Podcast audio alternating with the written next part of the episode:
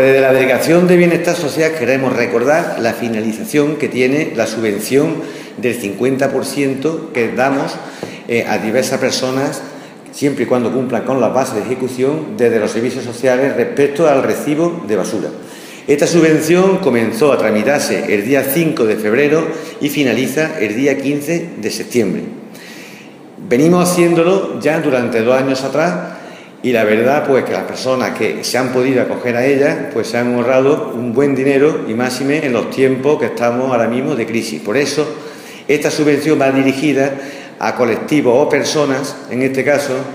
eh, que tienen una economía pues en estos momentos mala, como pueden ser personas que están desempleadas, personas que pueden tener eh, algún tipo de subsidio o personas mayores o jubilados, siempre y cuando estos últimos no superen los 16.800 euros brutos anuales.